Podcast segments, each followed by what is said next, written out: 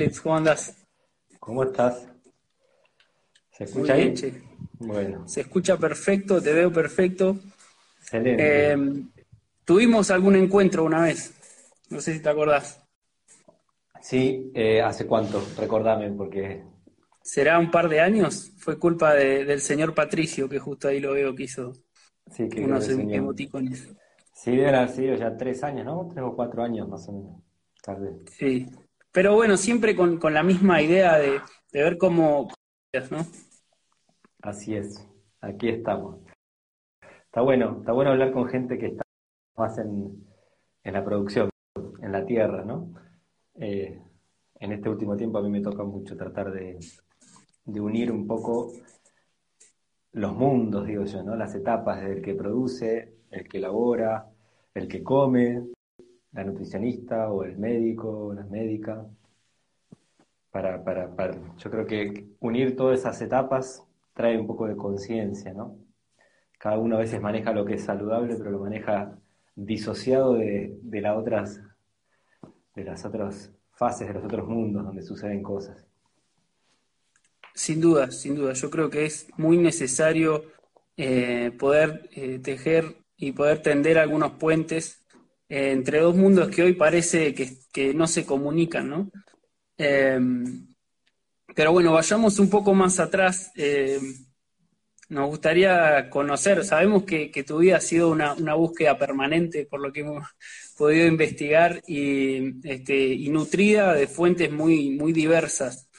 Em, me gustaría conocer cómo, cómo, es, cómo fue esa búsqueda, cómo empieza tu vínculo con, con la alimentación y particularmente con la tierra, y cómo a su vez fue mutando tu manera de interpretar eh, qué, es lo, qué es lo saludable ¿no? en la alimentación. Bueno, son muchas cosas que trajiste en esas pocas oraciones. Eh, eh, yo, de alguna manera creo que llego a la alimentación sin buscarla. y se convierte el eje de, mi estudio, de mi aprendizaje, de mi camino en la vida, también sin ser lo central.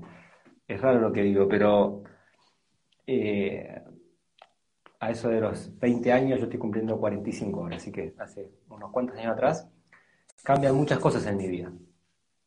Eh, y, empiezo a, a, practicar muchas y a estudiar muchas disciplinas orientales, entre esas el yoga.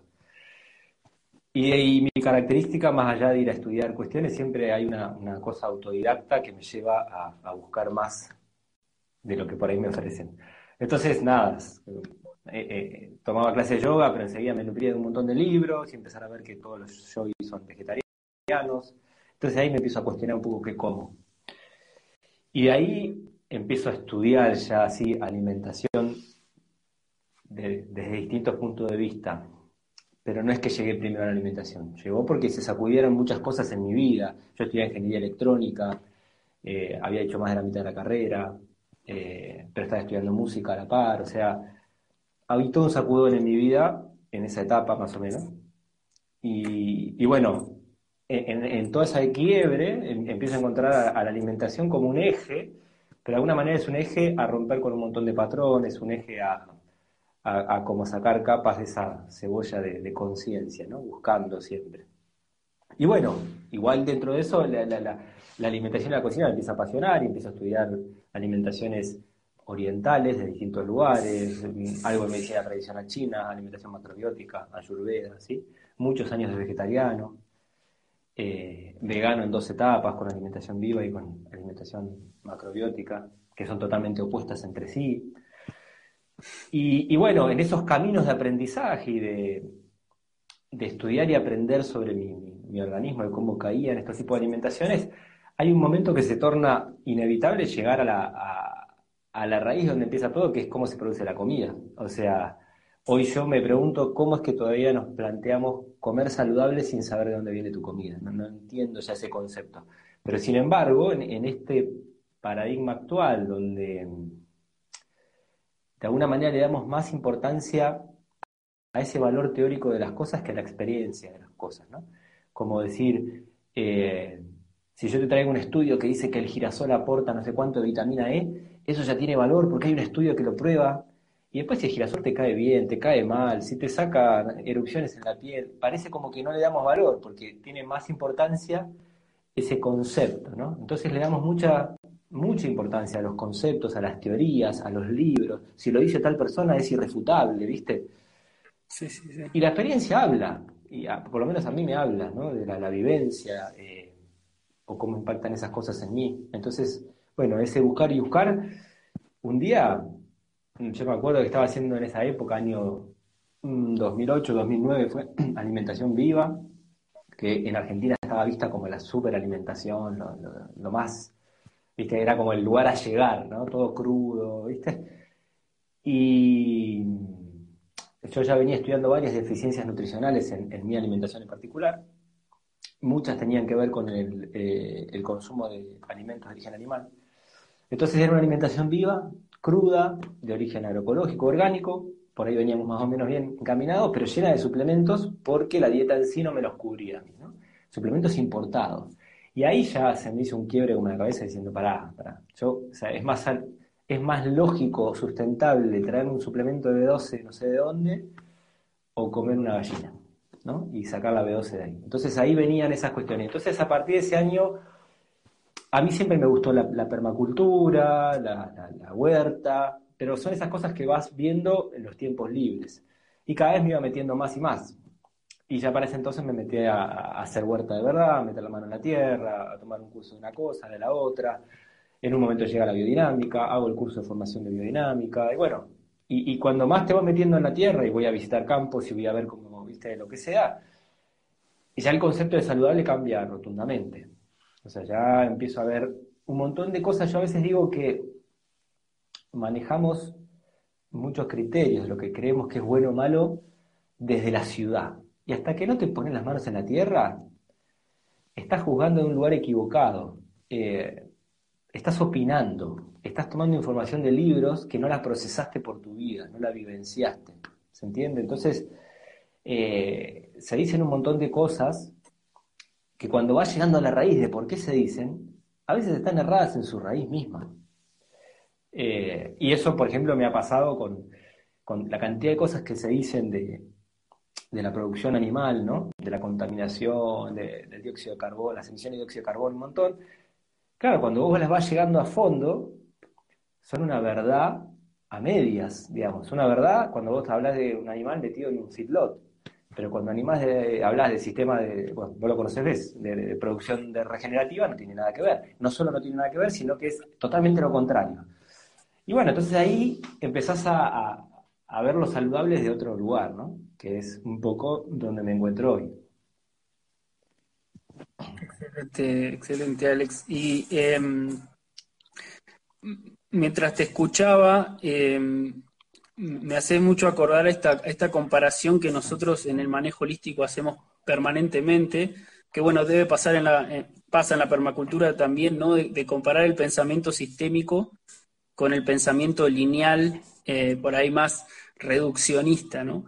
Y em, cuando decís, sí, hay un dato del que yo me quiero agarrar sí o sí para reforzar una opinión, em, quizás para, poder simplificar eh, cómo, yo, cómo yo me alimento y, y que no y, no tener que abordar por ahí una cuestión más compleja que es la alimentación.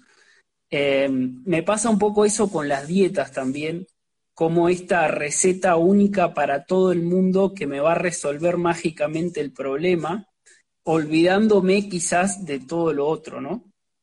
Eh, ¿Cómo vos, siendo educador en alimentación, cómo haces para escaparle al reduccionismo, ¿no? Y, tratar de transmitir la complejidad.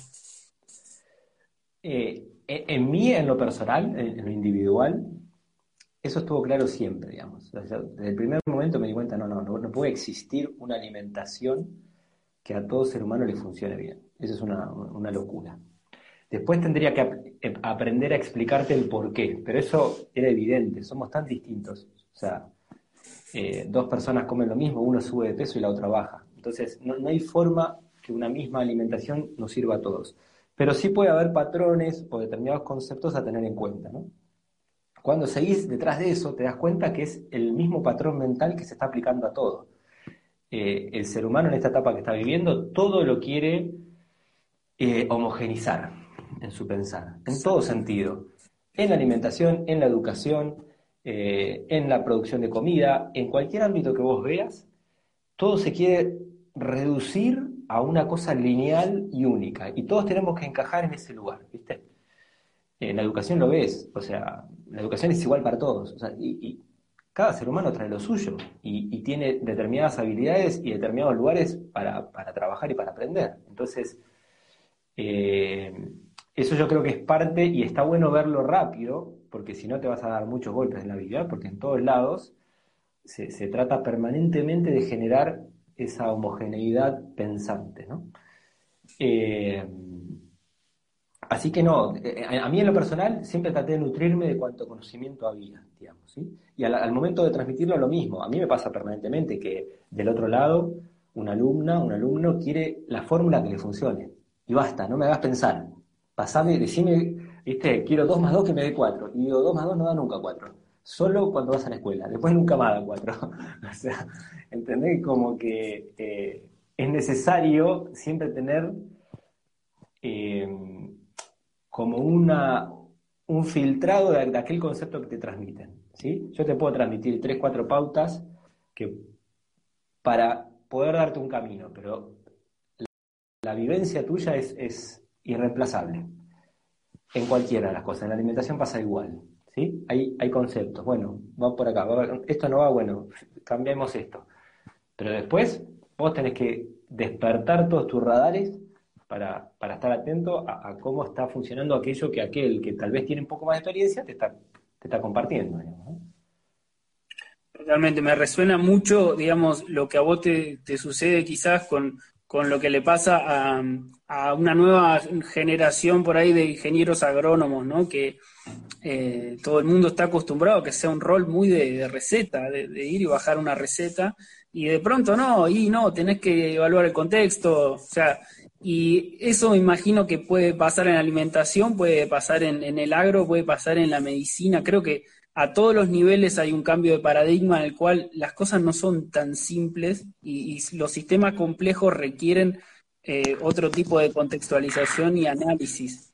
Lo mismo con el cuerpo, ¿no? Como eh, de algo tan simple como, bueno, eh, hay personas que no les gusta desayunar porque les cae mal, ¿no? Hasta Em, y en ese sentido, em, había una pregunta que nos hicieron, eh, pedimos que nos hagan preguntas, y decía eh, si el cuerpo nota la buena alimentación, que me pareció interesante como pregunta, y, hablando de esto es como eh, cuando decimos atravesar, decías bueno, te doy algunos parámetros y atravesarlos, ¿no? ¿Cómo hacemos? Em, ¿Cómo se siente el cuerpo cuando uno se alimenta bien? Mira, primero se me viene una imagen de lo anterior que venías diciendo y, te puedo hacer una analogía en el sentido de cuando uno empieza a tomar conciencia de lo que es la alimentación actual, que, es desde mi punto de vista un desastre eh, en, todo sentido, ¿sí? Eh, la producción agrícola, ganadera, la industrialización, etcétera, etcétera. Bueno, empezás a salir corriendo un poco de eso. Con la información que, te llegue, vas tomando un lado del otro. Y mucha gente empieza por ese camino naturista, ¿viste? Ese camino de, valorar lo integral. Y, de alguna manera, en ese camino, todavía sigue esta, esta premisa, esta mentalidad de valorar eh, lo, aquello, digamos, por decirlo de alguna manera, eh, que la ciencia ha demostrado, ¿sí? O sea, entonces, ¿qué valorás? Que esto tiene tanta proteína, que aquello tiene tanto hierro, ¿sí? Eh, em, que el mijo es bueno porque aporta silicio para las uñas, es buenísimo, para el pelo, ¿no? Entonces, todos son conceptos que vos no los, no los procesaste por tu cuerpo, todavía no viste si el mijo te cae bien, ¿no? Entonces, en esa cuestión que digo de individualización, yo me acuerdo de eh, estudiando un poco Ayurveda, eh, y, bueno, en la medicina tradicional china pasa igual, eh, ahí te, dan como, con un hachazo a ese concepto, en el sentido de que ahí empezás a darte cuenta que el mijo no es bueno por sí mismo. Es un alimento, sí, integral, todo bien, puede estar producido a nivel agroecológico, pero después habrá que ver en función de tus características si a vos te cae bien o no. Lo mismo con el arroz, lo mismo con un huevo o lo mismo con la lechuga. Entonces ahí empezás a ver, ya que hay eh, otras maneras de vivenciar lo saludable, que no es solo por el valor de la sustancia, ¿sí? que aporta tanta grasa, que aporta omega 3, que aporta B12, sino por el efecto que tiene ese alimento en el cuerpo. Entonces, en otras medicinas, ¿sí? Eh, no sé, si un alimento calienta el hígado, por ahí se lo ve que está mal porque a la larga va a traer X problema. Eso para la medicina actual, no hay análisis que lo demuestre, no es válido, ¿viste? Y, yo entonces a veces digo, ojo con eso, ¿no? Porque es una mirada muy lineal, como que si no lo demuestra el análisis, no, no vale. Mm, ¿Sí? Entonces, ahora, sí, yendo a lo otro que decís, bueno, ¿cómo... Eh, hay un montón de cosas que nos pasan a, diario, que las podríamos ver y nadie te cobra nada por eso, solo es cuestión de observación, que es, o sea, si vos estás comiendo bien vas a encontrar un peso estable, o sea, si tenés sobrepeso lo vas a ir bajando de a poco hasta que llegas a un lugar, y si estás por debajo de tu peso subirás unos kilos, pero digamos, generalmente una persona que encontró una alimentación que le está funcionando, encuentra un peso también, y se mantiene en ese peso medio kilo más, medio kilo menos, pero no puedes estar subiendo y bajando de peso. ¿sí? Esa es una cuestión básica. ¿Cómo te sentís en el día a día? ¿Sí? Que, tengas la energía esa que necesitas para hacer las actividades que querés, que no estés permanentemente cansado, echado, ¿sí? que te cuesta levantarte en la mañana, o que llega el mediodía y no puedes más, necesitas la siesta sí o sí porque no puedes seguir adelante. Que tengas buen descanso la noche, es importantísimo, que puedas dormir 7, 8 horas de corrido y, realmente te puedas descansar. ¿sí? ¿Cómo vas al baño? La gente no lo observa, pero ahí tenés una señal. O sea, eh, por ahí es muy frecuente la alimentación industrializada. Uno de los tantos problemas que trae es estreñimiento, constipación y demás. Cuando la gente empieza a comer lo que llaman más saludable, más integral, más fibra, más cereales, qué sé yo, empiezan a ir al baño seis veces por día, ¿viste? Al principio felices, pero tampoco es una buena señal, ¿sí? Entonces, también ahí que encuentres un equilibrio en tu movimiento intestinal, en cómo orinás, ¿sí? Eh, todas esas cosas, cómo tenés la piel, ¿se te cae el pelo o no se te cae el pelo? ¿Cómo están tus uñas? ¿Están muy quebradizas o están muy manchadas? Esas son deficiencias, ¿sí? Deficiencias minerales, deficiencias proteicas pueden ser. Entonces hay varias de esas cuestiones que las podríamos observar a diario y que antiguamente eso era un saber popular. La gente eh, se daba cuenta de cosas. Hoy en día en este sentido que te digo, de que le damos valor a lo que dice la palabra del médico o a lo que dice tal estudio, no, porque esto es así. Y, pero a vos, ¿cómo te está cayendo? ¿Qué, qué observas vos? ¿no? Entonces, esa es una pregunta que nos podemos hacer todos los días. Y, vernos que, nos, que estemos bien. ¿sí? Después, sí, claro, tenemos un montón de medicinas para además testear que esa alimentación nos está funcionando. La medicina digamos, dominante con sus estudios y análisis clínicos, que está bueno, es un parámetro interesante. Y hay otras medicinas, la medicina tradicional china, las medicinas de pueblos originarios, hay un montón de cosas de, conocimiento que está bueno eh, utilizarlo, ¿no?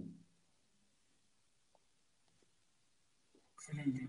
Em, bueno, a mí, a, varios creo que em, eh, de los que nos empezamos a preocupar un poco por, por, comer, por comer mejor, quizás el, primer paso que se nos ocurre es, bueno, dejo los alimentos ultraprocesados, ¿no? Eh, salgo, de, salgo de ahí, salgo del, combo fatal de, del jarabe de maíz y, toda y toda la bola, ¿no? Entonces uno se siente, o yo particularmente me siento muy contento con, ir a la verdulería, ¿no? Y que, que mi comida eh, no tenga un, procesamiento industrial. Eh, y justo ayer publicamos eh, ahí, ahí, en la escuela un estudio que encontramos en el Reino Unido, no sé si lo pudiste ver, de cómo la fruta, las verduras y, las carnes están perdiendo sus nutrientes a unas tasas extraordinarias, ¿no? Entonces, ¿cuánto espacio queda para alimentarse bien? Y eh, me, me resuena esto con lo que vos planteás, esa diferencia de comer alimentarse. Quisiera saber qué, te genera, eh, qué reflexión te genera esto y, si podrías contarnos un poco de esa distinción. Bueno, eh, comer alimentarse es un poquito más largo, ahora vamos a eso, pero yo veía cuando publicaron ese, ese estudio, ese artículo, y digo, a ver, ¿y cuál es la reacción en general actual? Vemos eso y ¿qué hacemos? Generalmente lo que hacemos es, uy, salimos a suplementar, tomamos suplementos de esto, de magnesio, de tal cosa, en lugar de decir, bueno, pará, ¿qué está pasando? ¿Por qué los vegetales están viniendo con menos eh, minerales o nutrientes, el, que sea, ¿no? Eh, porque eso está pasando, o sea, hoy tenés la harina aditivada con hierro y vitaminas sintéticas, tenés la leche aditivada con calcio, y hay gente que lo celebra eso, yo no lo celebro, es patético, eso es patético. O sea, ¿cómo no nos preguntamos qué está pasando en el suelo? ¿Sí? ¿Por qué los suelos eh, están trayendo vegetales cada vez menos nutritivos? ¿no? Entonces, yo trabajaría sobre eso, pero no, no, vamos a, en general, este modelo social no trabaja sobre las causas, ¿viste? Van parchando cosas. Entonces, ¿qué hace? Y le aditivamos algo y te lo vendo como que, no, esto está aditivado, esto es super pro, ¿viste? Entonces, es, eh, importante que, que, veamos la raíz de eso, porque si no, seguimos, seguimos emparchando, ¿no? Y, bueno, tenemos un ecosistema en, crisis seria, o sea que no podemos seguir emparchando. O sea, tenemos que empezar a revisar la forma de cómo producimos, porque nos está mostrando por todos los lugares que está mal. ¿sí? Entonces, ahora salteando esto al, comer alimentarte que habías planteado de entrada, el comer yo lo entiendo como una necesidad básica y, y, lo dividiría en dos. Una que es imposible no mencionar, que es eh, hay mucha gente en el mundo que no come, que la está pasando mal, o sea, que muere de hambre. Tenemos Argentina más de, no sé si 40 o 45% de índice de pobreza. O sea, hay gente, hay muchas, muchas, detrás de los índices hay personas, ¿sí? Hay seres humanos que no están comiendo y podríamos producir comida para todos. Entonces, de vuelta, digo, ¿qué estamos haciendo, no? Eh, porque pasan, yo lo que veo es pasar gobiernos y gobiernos que se toman cuatro años para explicar por qué el anterior le dejó tal índice de pobreza y pasa ese gobierno de turno y sube el índice. Entonces viene el próximo y explica por qué el anterior le dejó tal índice por eso y nadie lo baja. Entonces detrás de esos índices hay muchas miles de millones de personas que están comiendo muy mal, muchas niñas y niños muriendo de hambre. Entonces ese es uno de los lugares que tenemos que atender. Y después de ese comer también metería a la gente, por ahí que no está escuchando esto, que no se ha preguntado qué hay detrás del comer. Entonces comen lo que les gusta, lo que pueden pagar o, aquello que destinan a su presupuesto, eh, cubren esa necesidad, pero sin preguntarse mucho más atrás, ¿no? Entonces, esos, para mí esos dos mundos eh, encuentran al comer, ¿no? Entre la necesidad urgente, desesperante de algunas personas, y otros que no tienen esa necesidad, o que la, la tienen cubierta, pero que tampoco se preguntaron mucho más. Ya por alimentarte, yo me imagino cuando te estás pensando un poco, bueno, pero ¿qué hay detrás de la comida? Y ahí entra de mano, ¿y qué será saludable? ¿Y qué me hará bien? ¿no? Y eso es, un, como una, un concepto que, lo podemos, le podemos entrar desde muchos lugares. El primero que nos va a venir y que le viene a toda persona en esta sociedad es mi salud individual. ¿Qué me hace bien a mí? Como si fuésemos una burbuja, no sé, a veces que pensamos que vivimos aislados, ¿no? Entonces, te ocupás de tu salud, de, estar bien, en tu peso, de rendir, de lo que sea, ¿no? Y, es llamativo ver cómo, cómo puedes pensar tu salud de forma aislada de, de lo que es la vida, de lo que es el entorno social, de lo que es el ecosistema en el que vivís. Pero lo cierto es que muchas personas piensan que, volvemos a lo mismo que decíamos antes, esto es bueno porque me hace bien, eh, no sé, la semilla de caña muy buenísima, tiene 20% de proteína, eh, no te preguntás ni cómo fue producida, bajo qué sistema, si tiene agrotóxicos, si hay trabajo esclavo detrás, si es importada, si viaja a 200.000 kilómetros para llegar hasta, hasta tu plato. Y todas esas preguntas te las tenés que hacer para finalmente decir, es saludable para mí. Porque si no, vos querés que es saludable, pero estás jodiendo la vida de otra persona o de otro ecosistema, digamos, ¿no? Vos estás sosteniendo un ecosistema. ¿Saludable para quién? Claro, esa es la, gran pregunta. Entonces, en ese alimentarte empiezan a, jugar todos estos conceptos.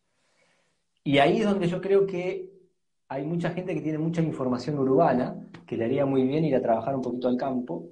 Y entonces cuando juntás esos mundos, o cuando metes la mano en una huerta, empezás a relacionarte con todo lo que es la vida de los animales de la tierra, los, mini que no los ves, no solo la, vaca que va pastando, sino la cantidad de, microorganismos y animales que hay en, el humus, en la tierra fértil, eh, los ciclos, eh, las hormigas que te comen una cosa. Entonces, eh, todas esas relaciones son interesantes para empezar a, tener un, un concepto de lo saludable más amplio y que no sea esa salud egocéntrica de mi salud, mi salud, mi salud, ¿no?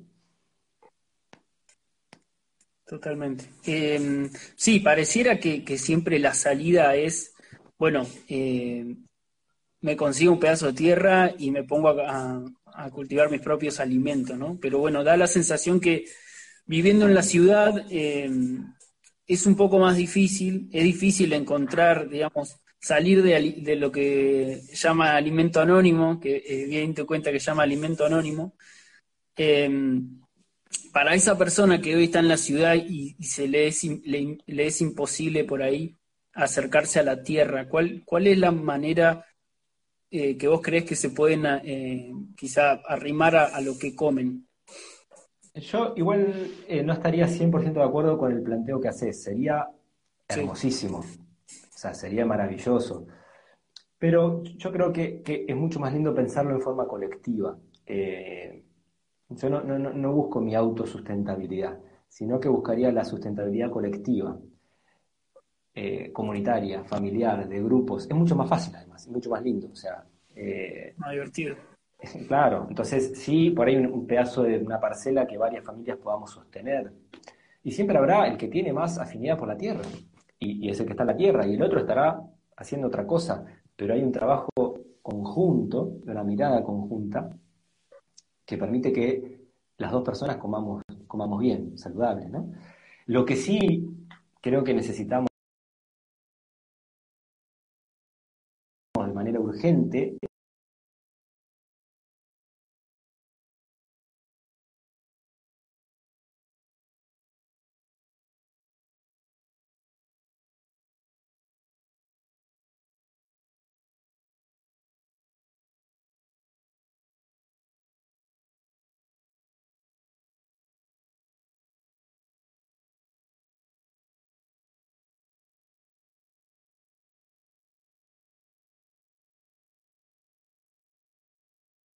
tu comida hasta que llegaba a tu plato, ¿sí? Por más que vos no lo hagas, ¿sí?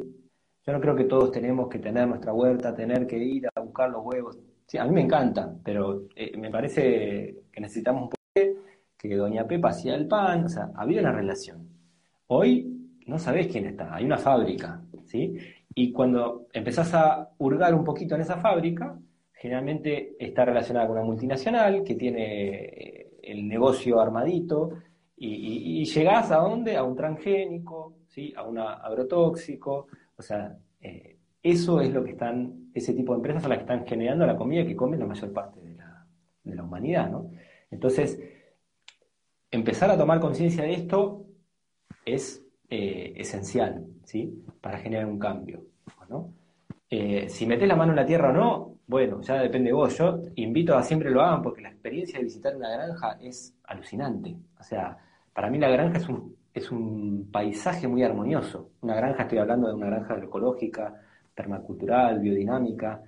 Eh, hay, hay, una coreografía de animales eh, andando, de, pastizales, de, flores, de huerta. Es hermoso. O sea, yo llego ahí y llego a lugares que me siento.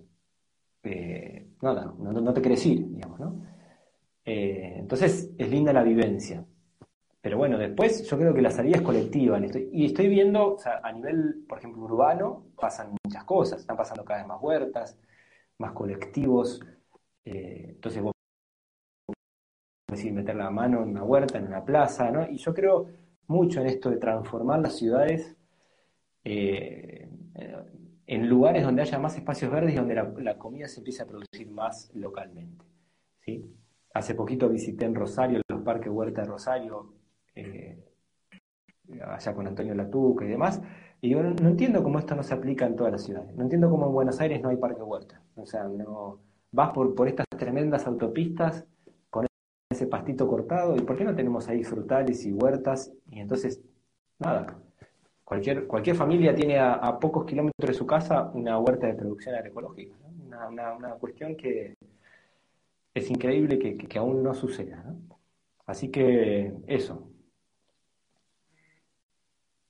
Bueno, en nuestro caso eh, somos bastante activistas de la alimentación regenerativa, eh, pero a, nosotros mismos, yo viviendo en pleno Buenos Aires, eh, es difícil alimentarnos de lo que nosotros mismos promovemos, ¿no? Porque todavía nos, es escaso la, oferta que hay y porque por temas de escala muchas veces se vuelve costoso también.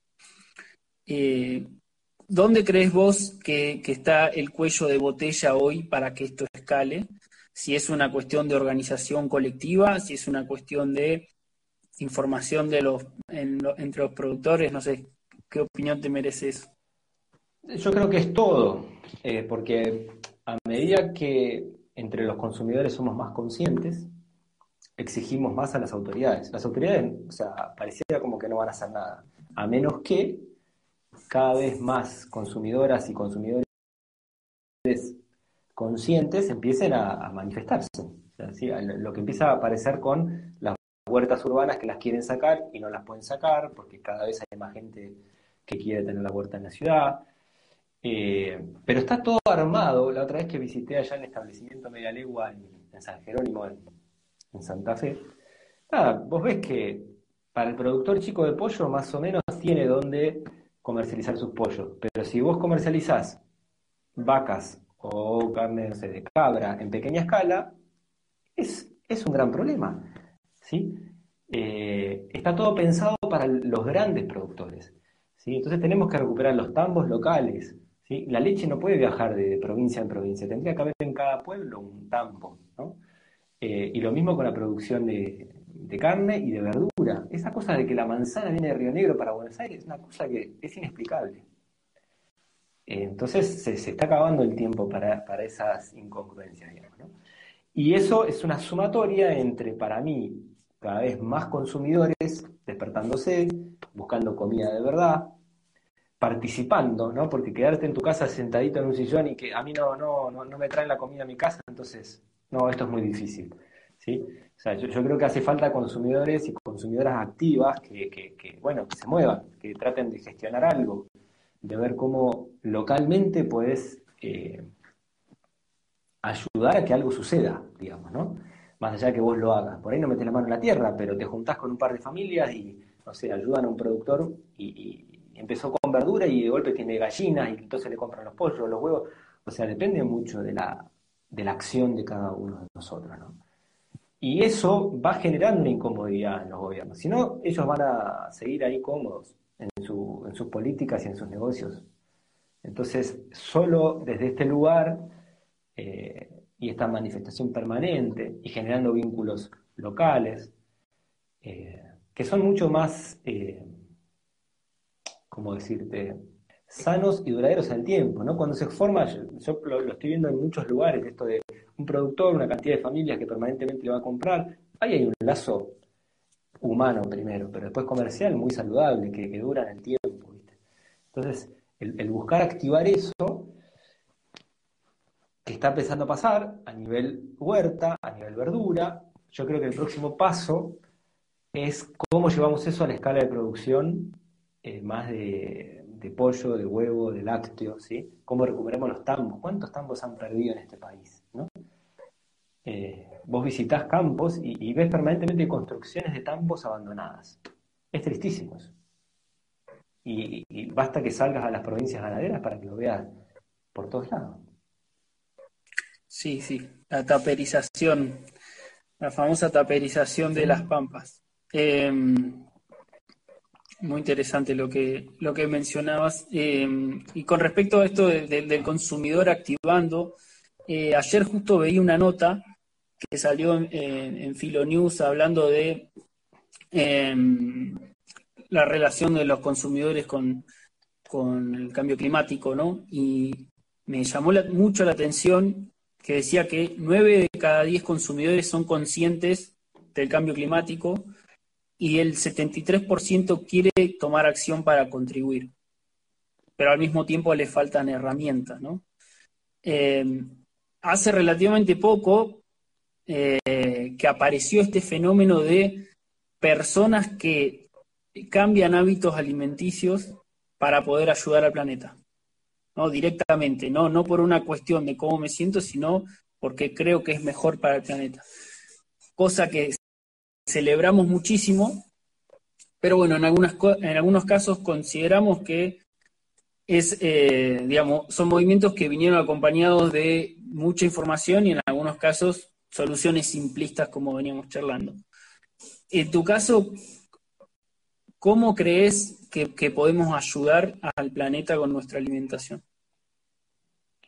Eh, la, primera historia, que ahí vas a tener un gran problema, o sea, depende hoy en día hasta dónde te hayas cuestionado cosas y, cómo sea tu alimentación, pero si si vos tenés una alimentación industrializada, yo te digo, mira, para ti mañana come solo aquello que vos sepas de dónde viene y quién lo hizo. Vas a pasar hambre varios días, hasta que empieces a encontrar un nuevo circuito de compra. ¿no? Entonces, en esto, como decía en, esa, en ese post que hice alguna vez, de dejar de comer alimentos anónimos. Come lo que tengas ganas primero, pero aquello que comas, tenés que saber quién fue el productor, de esa materia prima o quién lo elaboró, si es un pan, ¿no? Y ahí ya tenés un gran problema. Entonces, si nos animamos a tomar eso como un eje, como una, conducción, ahí tenemos un lindo trabajo para hacer. Y eso, una vez que hacemos ese, ese, primer cambio grande, que es salir de estos mega supermercados y empezar a establecer nuevos lazos de compra, cada vez lo puedes ir refinando un poco más, ¿no? Y cada vez tus compras estén más cerca de tu casa. Y, puede empezar a, venir esa pregunta de decir, bueno, a ver, ¿dónde vivís? Este lugar donde vos vivís, ¿qué, se, da bien acá? Digamos. Entonces empezar a pensar que nuestra alimentación tiene que ser un poco aquello que se produce en la zona, como fue antes de la revolución industrial para atrás. O sea, la gente, según la zona donde se asentaba, producía lo que había. Y había vacas donde daba la vaca, y si no había llamas, o si no había búfalos, y producían cereales de un tipo en un lugar y de otro tipo en otro lugar, y verduras lo mismo. Y bueno, entonces, empezar a acercarte a eso, ¿no? Eh, que bueno, aparece un abismo, pero una vez que abrís una puerta se te abre otra y se te abre otra. Es más una intención, ¿sí? Mentalmente siempre es difícil. Cuando lo llevas a la, a la práctica, un paso te va llevando al otro. Y son pasos que cuestan, pero que después traen mucha gratificación, ¿viste? Está buenísimo cuando vos te das cuenta de que, uff, dejaste esto que te hace mal a vos, a tu cuerpo, a tu salud física, pero también genera un círculo nocivo. O sea, ¿sí? O sea, no... La gente critica a Monsanto, pero después compra productos que hace Monsanto. Entonces, digo, es muy lindo cuando ves que podés sacarte esa mochila encima. Decir, no, no, ya está, yo a esta gente por lo menos no, la sigo sosteniendo con, mis alimentos. ¿no?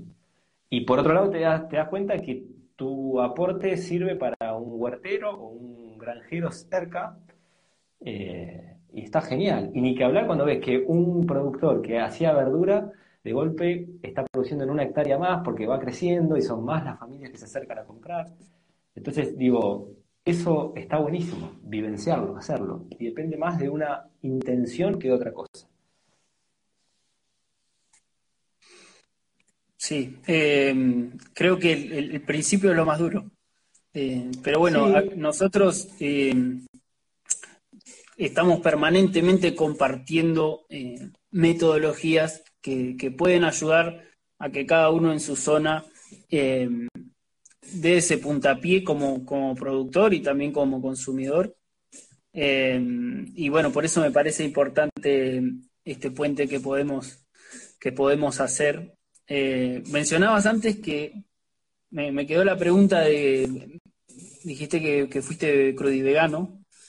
Sí. Eh, eso, tu decisión de, ser crudivegano, en principio, ¿por qué la tomaste y qué, y qué te hizo volver, digamos, a, consumir carne? Uh, es, re complejo. son muchos factores. Eh, todo forma parte de esa búsqueda, ¿no?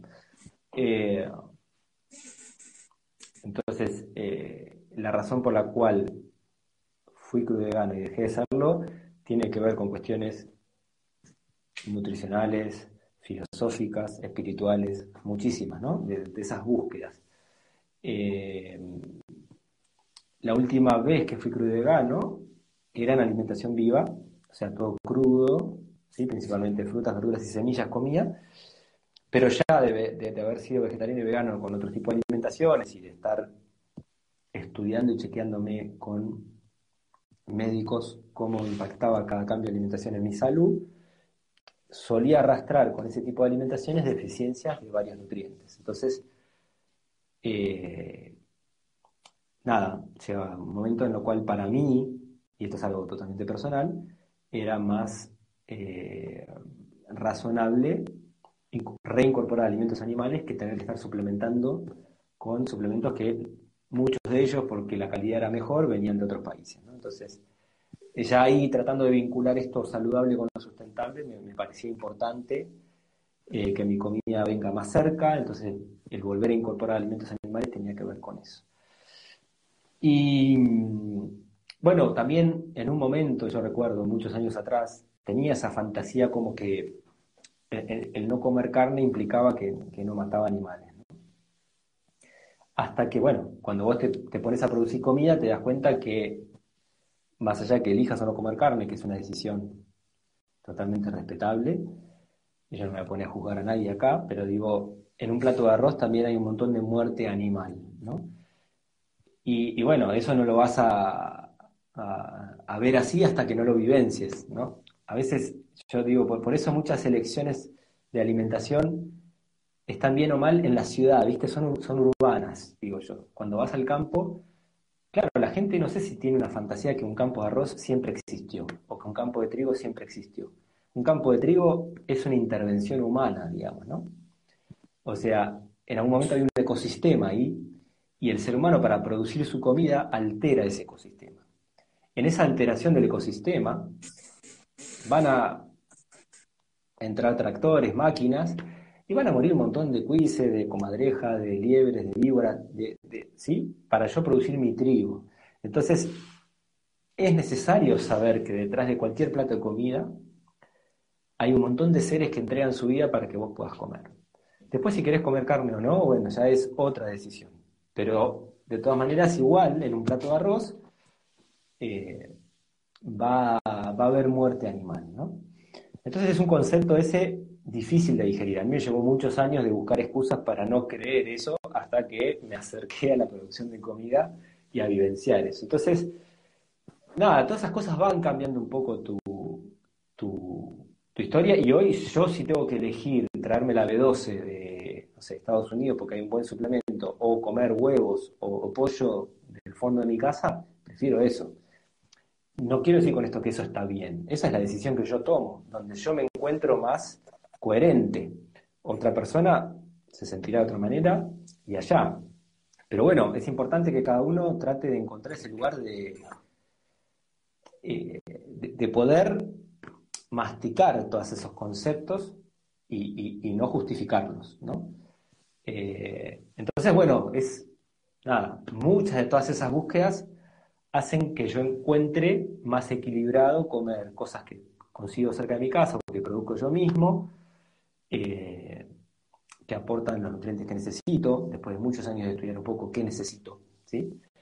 También se juegan cuestiones sociales, eh, cuestiones climáticas, por ejemplo, donde yo vivo el invierno es el invierno, entonces eh, la alimentación viva con una sopa de vegetales crudos en invierno te desequilibra mucho y un guiso con un poco de carne y verduras y hierbas te equilibra mucho, o por lo menos a mí me pasa eso. Entonces hay que meter todos esos factores eh, para tomar esas decisiones, digamos, ¿no? Eh, después de haber estudiado y experimentado con distintas alimentaciones, yo encuentro más salud en lo físico y más coherencia en distintos aspectos de mi vida con este tipo de alimentación. que mencionabas recién, bueno, esta diferencia entre lo que se cree en la ciudad, se teoriza en la ciudad y lo que pasa eh, en la tierra, ¿no? Y vuelvo un poco al, principio de nuestra conversación, ¿no? Eh, hoy en día creo que es muy difícil para un productor explicarle que no es tan simple o que eh, esto de un campo de arroz mata muchísima biodiversidad en tu experiencia intentando comunicarlo, ¿no? Al, dilema del omnívoro y, tratando de explicar em, cómo, elevar la discusión. ¿Qué, aprendizajes ha tenido y qué, qué consejos le podés dar al productor que por ahí hoy le cuesta muchísimo, eh, a un productor, por ejemplo, un ganadero regenerativo que hoy le cuesta muchísimo em, comunicar esto a la ciudad? Bueno, está, bueno porque eso también forma parte de la decisión, ¿sí? Eh, cuando vos estás en la ciudad y tenés un pensamiento de lo que está bien o mal muy urbanizado, como digo a veces yo, tenés esta idea, ¿no? De que comer carne eh, sigue agravando el cambio climático, si dejas la carne sos más ecologista, ¿no? Y, nadie se pregunta si tu arroz viene de un monocultivo de arroz o si viene de una granja permacultural que es un sistema equilibrado. Y eso también hay que preguntárselo, ¿no? Lo que pasa es que, claro, cada vez lo va sofisticando más el tema, pero no deja de ser una verdad, ¿no? Entonces, eh, dentro de todos los cambios que tenemos que, trabajar, uno está esta, esta idea que vuelve a el mismo origen del pensamiento este materialista mecanicista, que quiere sacarle a todo rendimiento. Entonces soy un productor que hace, tiene 10 hectáreas, acá se da bien el trigo y vamos a hacer las 10 hectáreas de trigo. Y si podemos apilar un grano sobre otro y producir más kilos de trigo, vamos a producir más. Y es exitoso si producís una cantidad loca. Si vos le venís con un planteo de decir, no, para, para, esto tiene que ser un sistema equilibrado que tiene que durar muchos años, toda la vida, para las generaciones futuras, y cada vez tendrías que tener más fertilidad, no menos. Entonces, para eso, en estas 10 hectáreas tenemos que solo usar 6 para trigo, o 5. Las otras las vamos a hacer una laguna, vamos a tener animales pastando, vamos a generar una huerta de autoconsumo para la familia que administra eso. Al principio, hasta el productor estaba diciendo, pero vos me estás haciendo perder el negocio. Entonces, y uno como, como consumidor, o sea, yo como consumidor, de a poquito tengo que llegar a ese lugar de decir, lo que está haciendo este sistema agrícola, este productor, considerando a su campo como un sistema, hay que valorarlo, hay que elegir ese trigo. Él está eligiendo sacrificar un pedacito y producir menos porque está pensando en un sistema integrado que sea sustentable y regenerativo en el tiempo. No está queriendo explotar las 10 hectáreas al máximo y sacar hoy el máximo rendimiento y el año que viene y no sé, veremos. Que es el pensamiento actual. O sea, el pensamiento del productor de hoy de soja, maíz y trigo Producido hoy mucho y mañana vemos. Y así están, alquilan un campo, después lo abandonan, alquilan otro, lo abandonan. Pareciera que tuviéramos 10 planetas Tierra, entonces vamos a ir produciendo un poco en cada planeta, no sé. Entonces, desde el consumidor también tenemos que empezar a valorar eh, aquel que, produce, pero con este sistema de, considerar a, su campo como un organismo, un organismo que tiene distintas partes. Va a haber una parte donde vas a producir más de aquello que se da mejor en esa zona, y otras cosas que, bueno, las tenés que tener para que esto sea un sistema integrado y que tenga una sustentabilidad en el tiempo, ¿no? Eh, lo que pasa es que como consumidores estamos re lejos de eso. Vos pensás que eh, en la ciudad, ¿viste? Eh, por eso digo, el, acercarse y visitar una granja te deja el aroma de todo eso. Te llevas esa impresión. Aunque no entiendas nada de agricultura y ganadería, no importa, lo ves, lo ves. Es como una coreografía, una danza de animales caminando, ¿entendés? Y cuando vos visitas una granja que agroecológica o biodinámica, lo que sea, que vos la ves saludable, tiene siempre animales. ¿sí? Esa fue otra de las cosas que me hizo pensar, pero ¿cómo es esta historia de los animales? En todas las granjas que ves saludables, con unas hierbas verdes que explotan, hay animales pastando. ¿no? O por lo menos en la zona acá, pampeana y todo esto. Entonces, nada, empezás a, considerar o a ver lo saludable, lo sustentable de otra manera.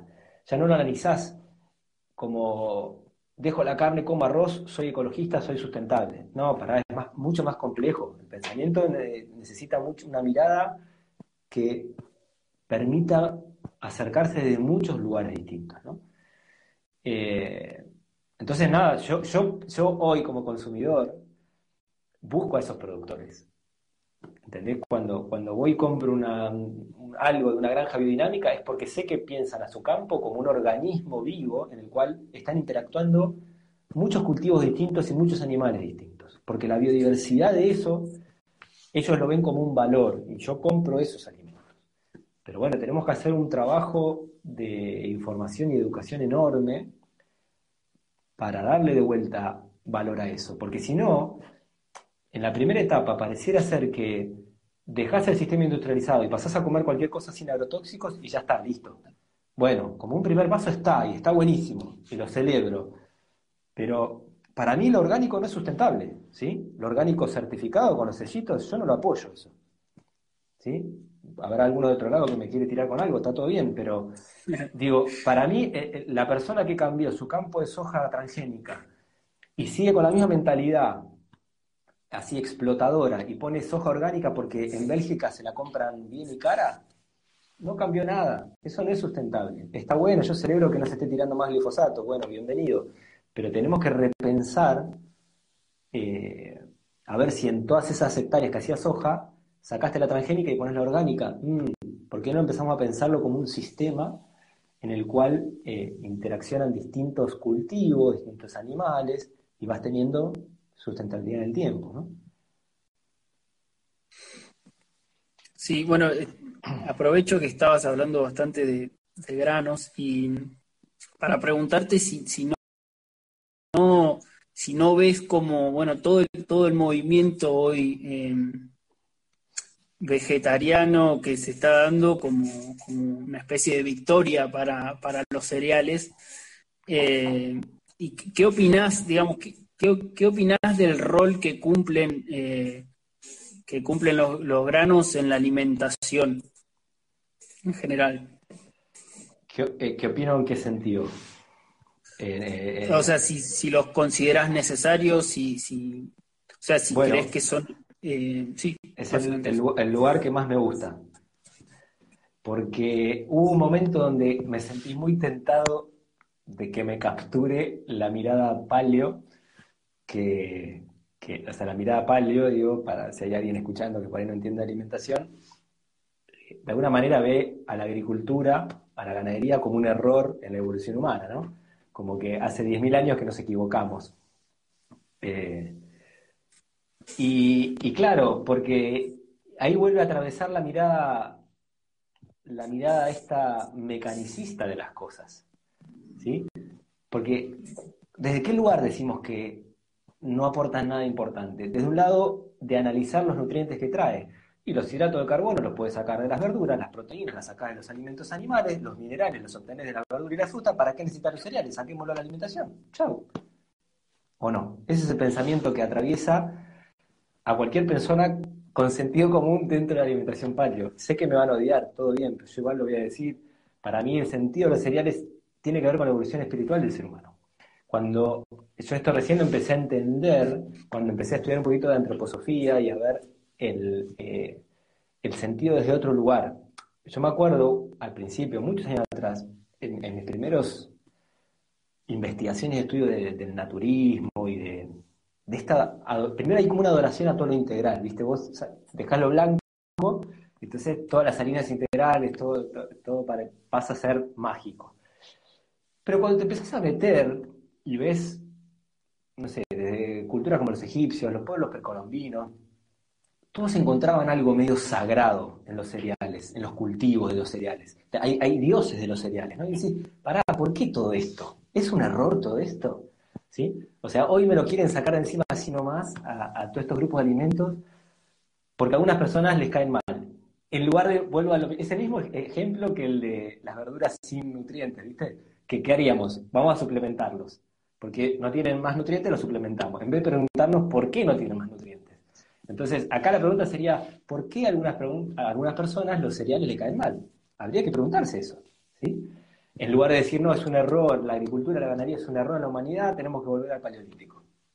¿no? Entonces, claro, para mí el sentido del cereal no está en los nutrientes, está en un lugar que hoy la humanidad no, tiene ni siquiera la, capacidad de pensarlo, porque es tremendamente materialista. Esta cuestión sagrada de la cual hablaban los pueblos precolombinos o los egipcios o cualquier cultura que se dedicó a la agricultura y que tenían deidades de cereales, no la podemos ver hoy desde un análisis materialista. El cereal no es importante porque aporte hidrato de carbono o proteína o le falte un aminoácido o le sobre lo que sea. Es importante por una cualidad espiritual que está en el ser humano que no sé quién la va a poder ver hoy, porque vemos, o sea, le damos valor solo a aquello que podemos medir, tocar y, estudiar en un, eh, en un análisis, en un laboratorio, ¿sí? Pero para mí tiene que ver con esta cuestión espiritual y quien quiera acercarse a eso, hay mucha información detrás, no es que yo estoy... ¿sí? Lo que pasa es que no, me va el tiempo ahora para desarrollar eso, pero hay muchos libros que hablan de o sea, empecemos a mirar por qué las gramíneas crecen en forma erguida. Es la única planta que crece larga, larga, y que con los años cada vez crece más petiza.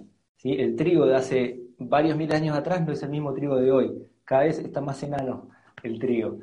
Pero bueno, hay que acercarse a mirar los cultivos, ¿sí? a ver por qué tiene esa característica, por qué desarrollan una, una raíz enorme y después se va como compactando y se va como juntando todo ese potencial en ese grano. Entonces, lo interesante de los cereales no está en lo material, no lo vamos a encontrar por ahí.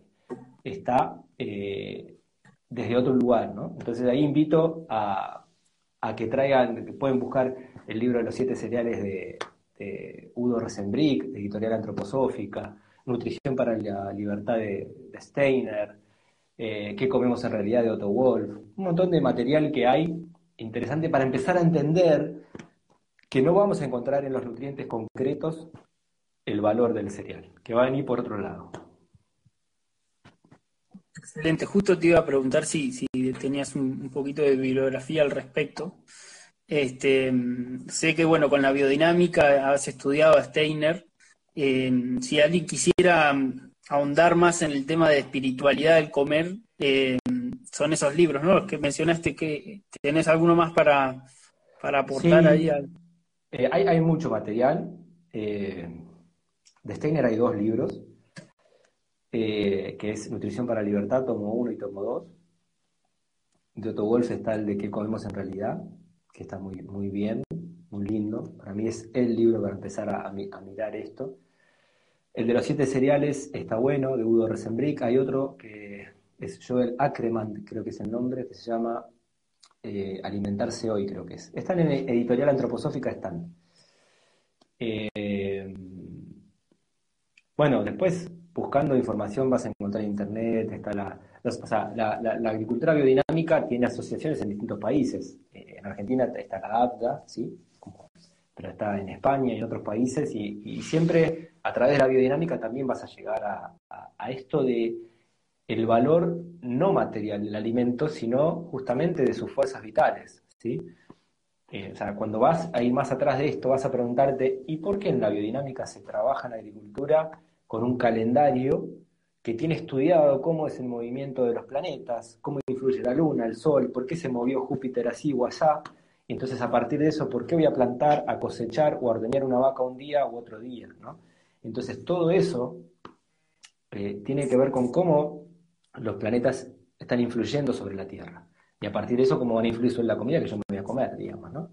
Que, digamos, los pueblos precolombinos, los mayas, los incas, tenían su manera también de estudiar el cosmos, ¿no? Y los egipcios también, digamos, no es que eh, la biodinámica lo está inventando. La biodinámica tiene una manera, eh, para mí muy práctica y está buenísima, de acercarse a eso. Pero hay otras maneras de acercarse. Lo cierto es que lo que yo diría es, no podemos negar que el movimiento de los planetas influye sobre la Tierra. Es innegable, digamos, eso. Eh, pero hoy, bueno, el pensamiento este materialista lo, niega.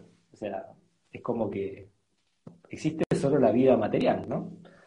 Entonces, bueno, es difícil hablar del valor del alimento o el valor del cereal cuando, claro, hidrato, carbono, proteína no aporta mucho. Encima le faltan aminoácidos. ¿Para qué creen los cereales? Sacalo de acá. ¿No? O sea, el pensamiento es un poco ese. Sí, seguro. Eh, bueno, eh, hay, a mí me pasó que cuando leí a Harari con esto de esta idea de que los, cereales nos han conquistado, también me mareó un poco, te, voy a confesar sobre mi opinión sobre el tema, pero me parece interesantísimo lo que traes y, bueno, voy a tener que estudiar un poco eh, sobre el tema. Los cereales nos, han, conquistado a un, a un ser humano drogadicto de poder, ¿sí? A un ser humano que por su ambición se dedicó a hacer maíz, trigo y soja a lo loco. Entonces, a ese ser humano se lo conquistó. Claro, con eso estoy de acuerdo. Es lo que dice Lier Kate en el mito vegetariano. Con eso estoy de acuerdo, pero ahí Lier Kate se está perdiendo de vista el valor espiritual del cereal. ¿Sí? Entonces, de vuelta, yo eh, eh, lo que dice estoy de acuerdo, pero se está perdiendo de vista otra parte del cereal. Que además, si no, estaría bueno que nos planteemos, ¿y por qué el ser humano empieza a hacer agricultura? ¿De casualidad? Cuando no sabemos nada, todo se lo tiramos a la casualidad. Con la fermentación a mí me pasa lo mismo, ¿no? La gente que dice, y no, te olvidaste harina y agua y empezó a fermentar. Vamos, yo no creo que los procesos de fermentación sean de casualidad, ni que la agricultura y la ganadería ni sea un error, ni que llegó porque sí. Llega por un sentido que tiene que ver con la evolución humana. ¿sí? Entonces, o al menos yo, por lo menos encuentro más interesante intentar entender eh, por qué van sucediendo estas cosas en, la evolución, ¿no? Bien, bueno, me diste un buen pie con, con el tema de los, de los fermentados porque bueno, soy bastante burro en el tema y, quisiera saber si me podés desasnar, digamos, desde el principio, qué beneficios eh, traen y, cómo se producen. Bueno, para mí el beneficio es múltiple y lo sigo investigando y estudiando todos los días, ¿no? Eh, en el sentido de, está el beneficio nutricional, tal vez que fue el que le dio esta onda de, volver a darle vida a los fermentos, ¿no? Digamos, hace mm, dos décadas, tres décadas, que hay todo un movimiento de, personas fermentando alimentos que primero empiezan a recuperar un poco la sabiduría más ancestral del ser humano y después empezamos a, darle cierto vuelo y cierta variedad contemporánea, ¿no?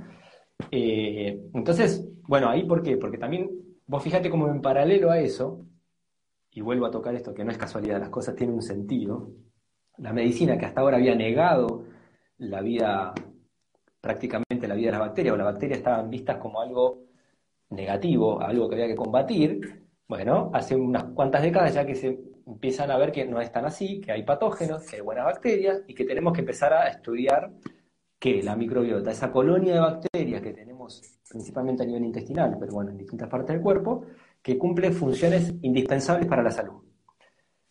Y en esos estudios empezamos a ver que hay determinados alimentos fermentados que aportan estos tipos de bacterias. ¿sí? Los vegetales fermentados, bueno, las bebidas, lactobacilos, etcétera, etcétera, etcétera. Entonces, todo este movimiento se da de manera conjunta entre avances o estudios de la medicina y de la ciencia con cuestiones que se empiezan a ver eh, en la nutrición y en la fermentación. ¿sí? Entonces, desde ese lugar es interesantísimo. Pero no es solo eso. La fermentación trae también sabores únicos. O sea, un pepino fermentado en salmuera es alucinante y se estaba perdiendo. La gente comía el pepinillo este avinagrado, horrible, de supermercado, que tiene una acidez que te, no te da ganas de seguir comiendo. Y para seguir comiendo le tenés que poner azúcar, ¿sí? Entonces, ese sabor único del pepino fermentado con, en sal, se lo debemos a las bacterias. Gracias a, los lactobacilos logramos ese sabor único. Y lo mismo con un pan de masa madre. Y lo mismo, bueno, el que toma vino, cerveza, chocolate, le debemos todo eso a, los microorganismos. Gracias a ellos llegamos a, a, esos sabores, ¿no? Así que también por eso. Y después, por otro lado, también es interesante cómo el que se acerca a la fermentación de alguna manera se acerca a los cultivos, a la sustentabilidad, a la producción, a la huerta, te empieza a dar ganas. Yo me acuerdo cuando aprendí a hacer chucrut muchos años atrás, cuando vos veis un poco en la, historia, claro, enseguida relacionás con este concepto del chucrut, era como repollo almacenado, ¿no? Vos te imaginabas a los alemanes, los húngaros, que les sobraba el repollo, o, tenían heladas todo, todo el invierno de hielo, entonces fermentaban el repollo, entonces tenían vegetales crudos durante el invierno, ¿no? todo a nivel conceptual, todo buenísimo. Hermoso, linda historia, el repollo fermentado es repollo almacenado. Claro, cuando yo empecé a tener mi propia producción de repollos, ahí le veía el sentido pragmático a esto.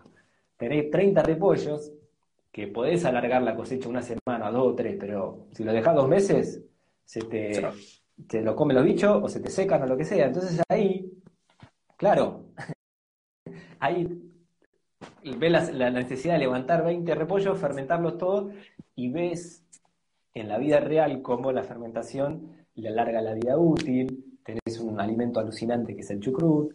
Entonces tiene beneficios múltiples. La fermentación para mí es un, la verdad que es una, una, actividad humana alucinante que como muchos saberes humanos con esta sociedad industrializada estaban ahí al borde de ser, de ser perdidos, ¿no? Y, bueno, por suerte, yo ya creo que ya, ya no hay vuelta atrás, ya es mucha la gente del mundo que está fermentando alimentos y ya, ya es un saber que, que volvió para quedarse y para compartirse, ¿no? Totalmente, y del que debemos aprender mucho. Y bueno, para eso, Alex, tenés varios cursos online. Le cuento a la gente, hay varios cursos online ahí en Alimento y Conciencia para empezar a aprender con, con masa madre, con fermentos. Em, que pueden ir a, chequear. Y yo mismo voy a ir, por supuesto. Em, yo quiero hacer un atrevimiento, eh, a ver si, si prende o no, por ahí no prende, por ahí es una burrada, pero eh, yo soy bastante fanático de, este paralelismo entre lo que sucede en nuestro cuerpo y eh, lo que sucede en el planeta, ¿no? Em, y en ese sentido, ¿no? Hay, mucho, hay muchas digamos, comparaciones que se pueden hacer entre los órganos de acá y los órganos que componen a, la salud planetaria. En ese sentido, ¿cómo te imaginas como qué rol podría tener eh, la salud bacteriana? Digamos, ¿hay una salud bacteriana del planeta? ¿Y, cómo podemos favorecerla? Yo creo que lo a excepción del humano, todos los reinos tienen su sabiduría y, van a buscar siempre el equilibrio. El humano es el único que tiene esa capacidad de querer poner todo en riesgo, ¿viste?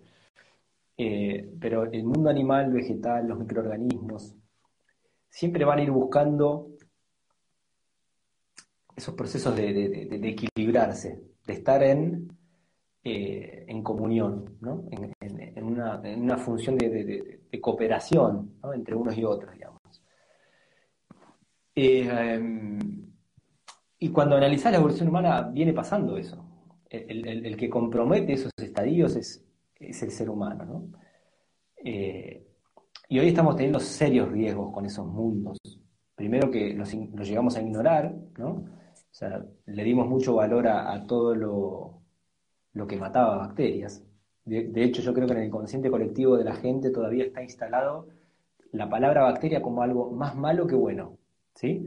Si, yo digo bacteria en la ciudad, la gente, se, ni que hablar ahora con esto del COVID, le, le, agarra, claro.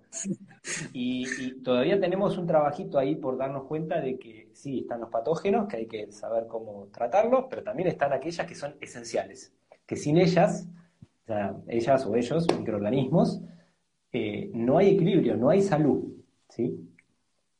Y, en todos los ámbitos le estamos poniendo en riesgo eso. Nuestra manera de producir comida, nuestra manera de vivir, está poniendo en riesgo a las abejas, está poniendo en riesgo todo tipo de, de animal, microorganismo que existe eh, en los distintos eh, estadios o etapas de la Tierra. Entonces tenemos que revisar eso. Las bacterias, yo, o sea, porque además lo que está en juego acá es la especie humana. O sea, yo creo que las plantas, las bacterias, los animales, lo que sea, va a encontrar la manera de equilibrarse una vez que el ser humano desaparezca, así que tenemos que desaparecer, ¿no? O sea, lo, que nosotros somos lo que tenemos que aprender es cómo encontramos el equilibrio para seguir adelante eh, viviendo de una manera cooperativa, ¿no? Eh, pero, ¿qué pasa? Volvemos al origen. Si desconocemos todo lo que está detrás de la comida, ¿cómo es que le vamos a dar valor? ¿Sí? O sea, le contamos a la gente la función de las abejas, pero no lo vemos. ¿Cuántas personas jamás vieron una abeja cómo se acerca a, empaparse de polen y llevarlo a un lado y a ver la polinización? la aprendemos de teoría, pero no la vemos en la práctica. ¿sí? En las escuelas hoy se aprende lo vegetal, lo animal, la huerta de teoría. Ya no, cada vez se ponen menos las manos. Entonces tenemos que acercarnos a esos ciclos, a, ver la transformación que hay en un compost, ¿no? los microorganismos que actúan ahí. Entonces yo creo que todo, lo bacteriano siempre va a encontrar su equilibrio.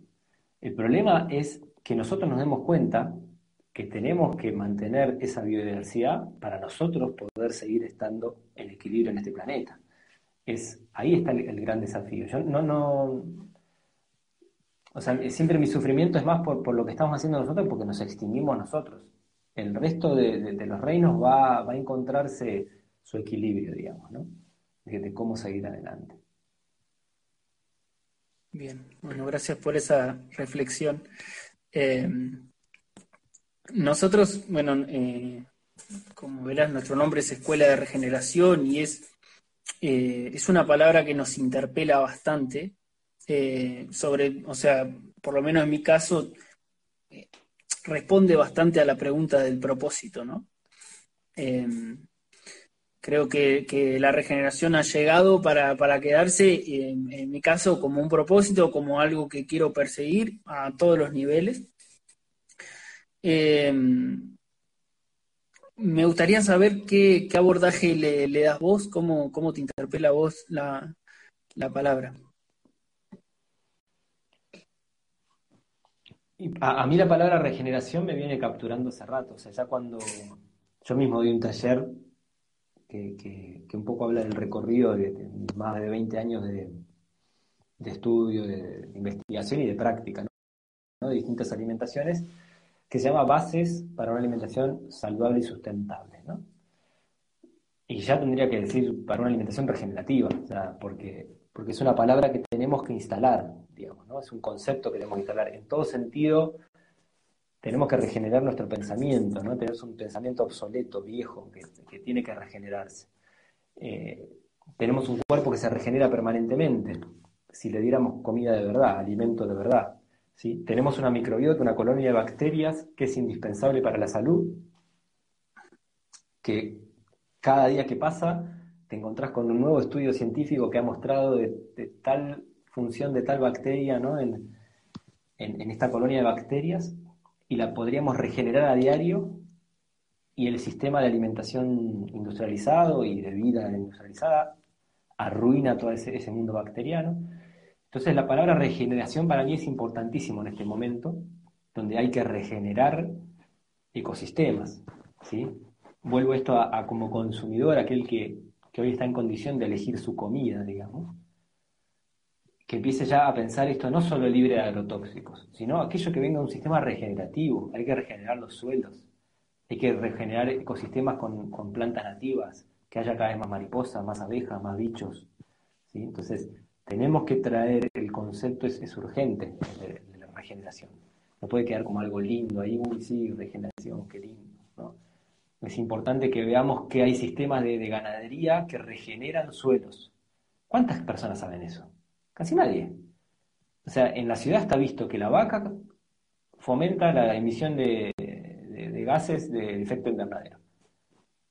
Estamos re lejos, no, tenemos ni idea de todos los sistemas de ganadería regenerativa que existen. Entonces hoy como consumidor nosotros podríamos estar comprando un pedazo de carne de un campo que hace no solo vaca de pastoreo, eso está, está bueno, sí, está bueno, pero vaca de un sistema regenerativo. Y lo mismo con la verdura y lo mismo con los huevos, lo que sea, ¿no?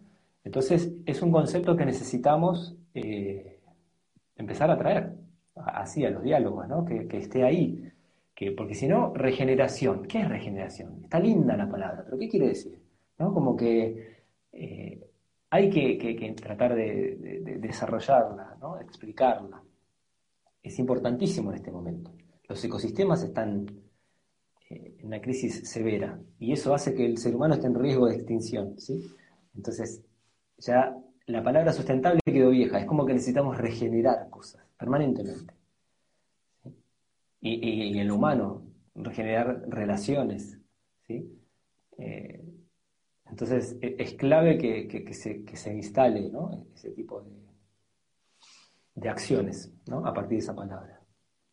Sí, es importante eh, también poder, sí, poder medirlo, poder demostrarlo, porque también eh, al ser una palabra linda, eh, está empezando a aparecer en el mainstream y aparece como una lavadita de cara, ¿no? Y, la verdad que, volviendo un poco a, todo lo que fue esta charla, ¿no? Hay, eh, es, sistémico el tema, es, holístico, es colectivo, no es cambiar un par de prácticas.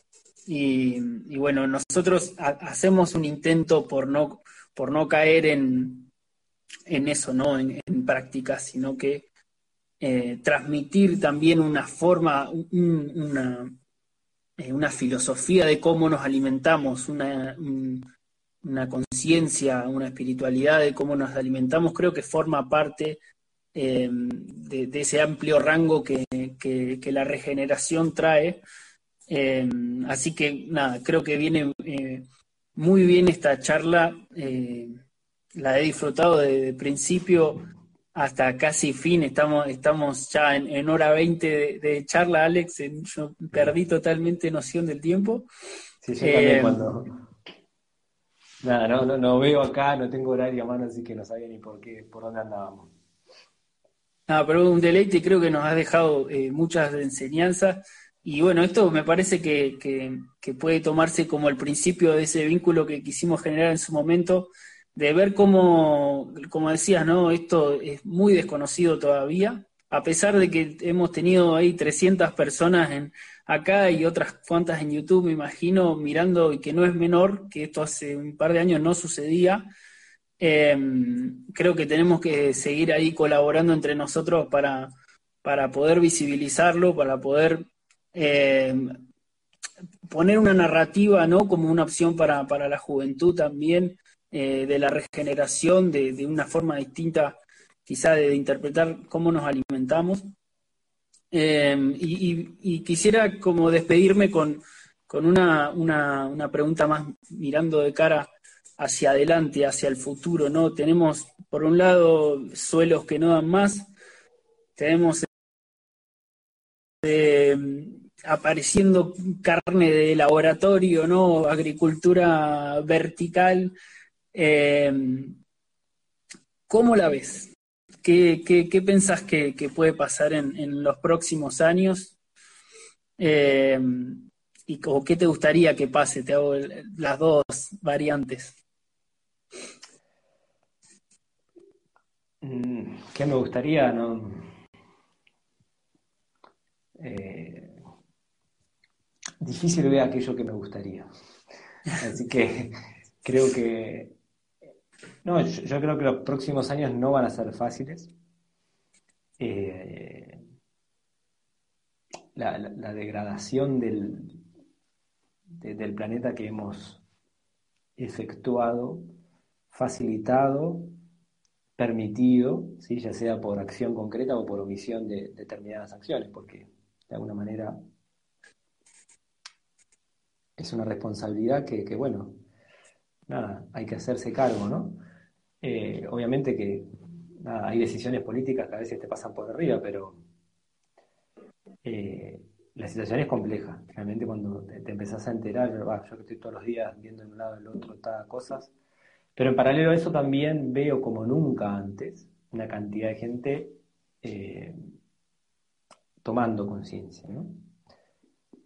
Algunos tomando conciencia más a nivel teórico y, muchas personas, por suerte, llevando cosas a la práctica. ¿sí? Yo creo que, como toda cosa que, que por él le ves un, lado de entrada oscuro, después también tiene una parte buena, ¿viste? Yo cuando vi todo este sacudón de la pandemia, bueno, también empecé a ver que cada vez había más personas haciendo huerta en su casa, más huertas comunitarias, ¿sí? Eh, más importancia se le da al alimento, porque empiezas a ver que el alimento eh, tiene una relación directa con tu sistema inmunológico, entonces eh, te puede hacer pasar un COVID o el virus que sea de mejor manera. Entonces, empezás a ver también como lo negativo tiene, viste, como ese, ese golpe de ola de acciones concretas y, y diferentes, ¿no? Eh, pero bueno, creo que, tenemos por delante un desafío enorme, que es día a día tratar de generar más acciones que, cambien eh, esta realidad, más acciones vinculadas con la regeneración. Y, es un laburazo que tenemos por delante. No creo que sea fácil porque ya el nivel, o sea, ya el cambio climático está instalado, no, es que, ¿sí? Ya venimos teniendo episodios climáticos y lo vamos a tener más. O sea que eh, no creo que se vengan por delante eh, épocas así como felices climáticas, ¿no? Y obviamente humanas, porque está ahí la relación. Pero bueno, tenemos ese tremendo desafío por transformar eh, la situación actual, porque también está en nuestras manos, ¿no? en nuestra posibilidad. Entonces, todos los días podemos trabajar por eso, desde todo, yo creo que hasta desde el pensar, ¿no? Nosotros levantándonos, podemos o llenarnos la cabeza de las noticias que lo único que hacen es contar supuestos muertos de COVID o de no sé qué, o podemos decir, bueno, ¿yo qué estoy haciendo hoy para transformar esto? ¿no? ¿En, qué estoy eh, activando? ¿Qué estoy generando? ¿Qué estoy ayudando? Porque necesitamos de, muchas personas que pongan su, su pensar y su hacer en actividades regenerativas, en actividades que cambien esta realidad. ¿sí? Entonces, eh, yo creo mucho en, el poder del pensar vivo humano, ¿sí? En el sentido de eh, cuando uno se, focaliza en algo, las cosas acompañan esos procesos, ¿sí? Eh, entonces, nada, si nos levantamos y pensamos en, trabajos comunitarios, en huertas comunitarias, en espacios de acción, van sucediendo. Si te quedas sentado en un sillón mirando a todos los muertos de no sé qué, las cosas no van a, no van a cambiar. Entonces ahí es donde digo, es una realidad que construimos día a día con, cómo nos levantemos y nos posicionemos frente a la vida. Entonces, lo que veo es que necesitamos mucho de eso. Yo me levanto todos los días con esperanza, pensar que tengo tres varones y una nena, ¿sí? De 13, 8, 5 y 2. O sea que si no tengo esperanza, no estaría acá sentado hablando con vos, ¿no? Eh, pero nada, lo digo sabiendo que va a ser, van a ser tiempos difíciles. Y así me levanto todos los días a hacer todo aquello posible que esté en mis manos. Porque además es también lo que te deja dormir tranquilo. Yo trato de hacer todos los días aquello que puedo. Y bueno, después espero lo mejor. Bueno, Alex, eh, me ha deleitado con la charla. Eh, quiero agradecerte enormemente que ni un segundo dudaste cuando, cuando te hicimos la invitación. Eh, así que un placer tenerte acá charlando indefinido como estuvimos. Este, se me pasó muy rápido. Eh, quiero contarles que Alex va a estar la semana que viene en un live con Espacio Regenera, ahí con, con el pato que, está, que va a estar saliendo desde Chile. Así que, bueno, seguramente mucha gente acá quedó con, ganas de escuchar más y, de saber más, así que los invitamos la semana que viene ahí por, seguramente en Alimento y Conciencia van a, van a estar publicando bien la fecha y todo. Eh, y nosotros nos despedimos de esta tercera ronda de mate eh, con un fuerte abrazo ahí para Alex y bueno, a ver si cuando todo se normalice nos podemos juntar y, y hacer algo juntos. Bueno, muchas gracias por la invitación y por el laburo que están haciendo.